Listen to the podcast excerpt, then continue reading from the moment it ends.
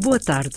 Antena 2 Ciência de volta com mais detalhes da entrevista via Skype sobre a análise aos modos de transmissão do novo coronavírus em espaços fechados, com o autor Manuel Gameiro da Silva, professor catedrático de Engenharia Mecânica da Universidade de Coimbra, especialista em Engenharia de Climatização e vice-presidente da RIVA, a Federação das Associações Europeias de Aquecimento, Ventilação e Ar-Condicionado.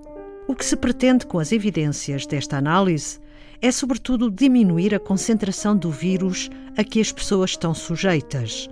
E o importante, afirma o cientista, é a dose. A dose tem a ver com as concentrações e tem a ver com o tempo que as pessoas estão sujeitas a essas concentrações. Eh, quando temos pessoas que vão estar durante mais tempo sujeitas, eh, devemos ter medidas de proteção mais eh, importantes. Eu diria que quando temos pessoas que estão em espaços públicos sujeitas ao contacto social, tanto devido à sua atividade profissional, imaginemos uma pessoa que está numa caixa de um supermercado. Essa pessoa deve ter uma proteção acrescida e Atualmente penso que a maior parte dos supermercados já instalaram algum tipo de proteções, mas eu acho que eh, nesse caso, se possível, as pessoas devem utilizar quer uma máscara e uma viseira. Se tivermos duas eh, medidas de proteção em sequência, portanto, imaginemos a probabilidade de um vírus passar pela, pela máscara é de eh, 5% e a probabilidade de um vírus passar pela viseira, eh, porque quer dizer, tem que fazer um trajeto de contorno, não é? Eh, é também de 5%. Ora, a probabilidade destes dois modos em conjunto é 20 vezes melhor do que a probabilidade de um deles só. Porque as probabilidades multiplicam. É, portanto, e 5% é a mesma coisa que, que 1 sobre 20. É, portanto, o segundo diminui o anterior de 20 vezes em relação à probabilidade de ficar infectado. Já agora, em relação a estas polémicas que há com os ares condicionados, etc. Sim. Bem, há dois tipos de ar condicionado. Portanto, há aqueles, o ar condicionado que nós temos, tanto em instalações domésticas, etc., que trabalham normalmente em recirculação total, não fazem introdução de ar novo. Claro que aumentam um bocado a velocidade de circulação do ar, eh, mas eh, estão lá principalmente por uma questão térmica. Ora, eu uh, estar uh, a circular mais o ar num espaço, não aumento a, a probabilidade de uh, infectar alguém, porque a carga viral mantém-se a mesma. No fundo, só altero é um bocadinho as probabilidades das pessoas que estão nos vários sítios. Provavelmente, se não houver o ar-condicionado a funcionar, portanto, imaginemos que eu tenho uma determinada distribuição, tenho uma pessoa infectada e tenho uma determinada distribuição das outras pessoas. Eh, se não houver o ar-condicionado a funcionar, eh, eu vou infectar para aí uns 5 ou 6 que estão ali mais perto dele, ou uma coisa do género. Se o ar-condicionado estiver a funcionar, se calhar eu vou uh, infectar 5 ou 6, mas numa zona só que é por onde se dá o escoamento de, do ar-condicionado. Aí apareceu um, um artigo recentemente que foi noticiado, portanto, que era de, um, de uma, avaliação feita num restaurante em Guangzhou, Guangzhou eh, na China. E dizia-se eh, a infecção foi pelo ar-condicionado. Não, a infecção não foi pelo ar-condicionado, a infecção foi porque foi num espaço interior onde não havia ventilação, onde não havia entrada de ar novo. Portanto, aquilo que pode diminuir a probabilidade de contaminação é nós renovarmos o ar. Portanto, quando renovamos o ar, estamos a diminuir a concentração do vírus no ar a que as pessoas estão sujeitas. Manuel Gameiro da Silva está a preparar outro artigo com um estudo comparativo que fez às medidas de proteção tomadas contra este novo vírus e os efeitos alcançados em três países com um número semelhante de habitantes, cerca de 10 milhões: República Checa, Portugal e Suécia. A Suécia teve uma abordagem que nós sabemos, não é? Que Sim. É aquela abordagem. Só fecharam as escolas e as universidades. Os infantários estão abertos, os cafés, as esplanadas. os ginásios estiveram fechados, mas depois resolveram abri-los. Praticamente a única medida que existe, porque quer dizer fechar as escolas e as universidades, mas manter os cafés e as esplanadas abertos, quer dizer, os estudantes deixam de ir às escolas, mas encontram-se nas esplanadas. Não? É? Portanto, não há uma, uma proteção relativamente. Eh, nem sequer há uma imposição de distanciamento nestas esplanadas, etc. Acho que a única coisa que há nos cafés é que não, as pessoas não podem estar ao balcão, têm que ser servidas às, nas mesas.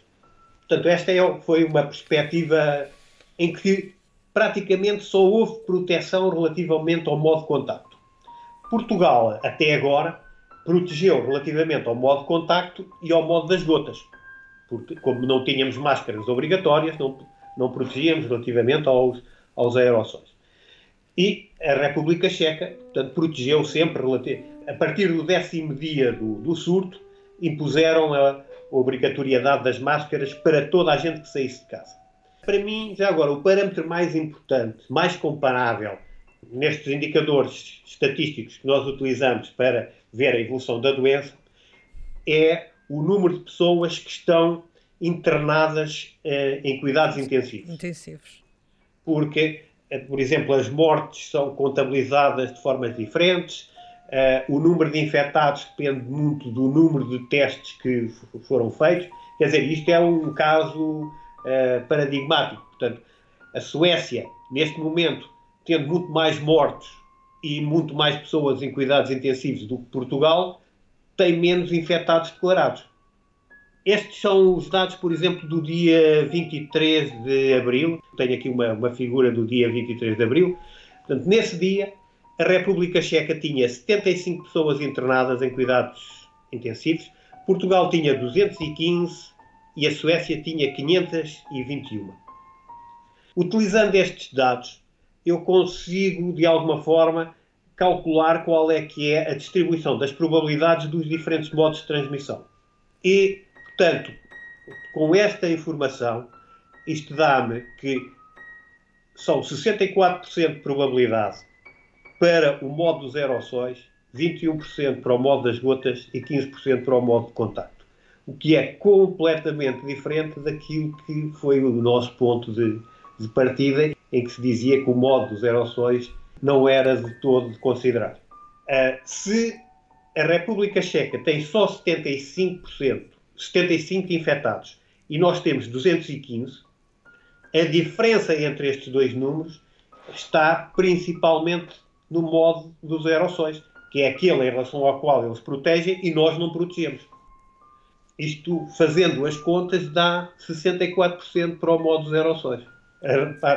Eu fiz tudo aquilo que podia. Portanto, eu, uh, aquele artigo que, que, escrevi, portanto, que está na base da apresentação que, que ouviu, eu enviei-o para uh, a Direção-Geral de Saúde, para, para o Ministério da Saúde, para a Presidência da República, e quer dizer, e através da, das, das redes sociais, tentei fazer toda a divulgação que, que foi possível. Quer dizer, eh, a sociedade civil começou a perceber antes da, das autoridades que isto era importante.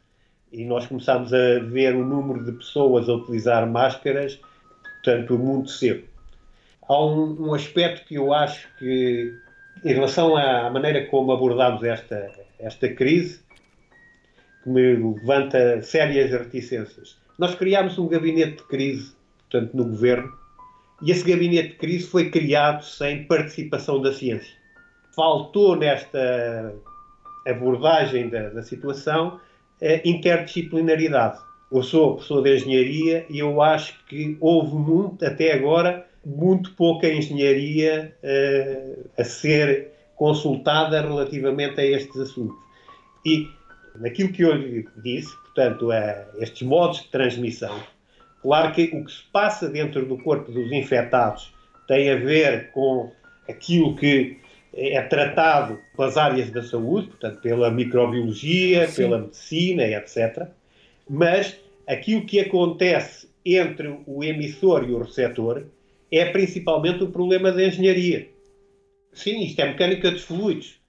Mecânica de fluidos, a parte da física que estuda os efeitos de forças em fluidos, Neste caso, os modos de transmissão do vírus por contacto, por gotículas e por partículas suspensas, os aerossóis. Entrevista sobre a análise aos modos de transmissão do novo coronavírus à luz dos conceitos de qualidade do ar interior, de Manuel Gameiro da Silva, professor catedrático de Engenharia Mecânica da Universidade de Coimbra, especialista em Engenharia de Climatização e vice-presidente da REVA, Federação das Associações Europeias de Aquecimento, Ventilação e Ar-Condicionado. Este trabalho está disponível no site da Universidade de Coimbra em UC Against Covid-19. Foi Antena 2 Ciência.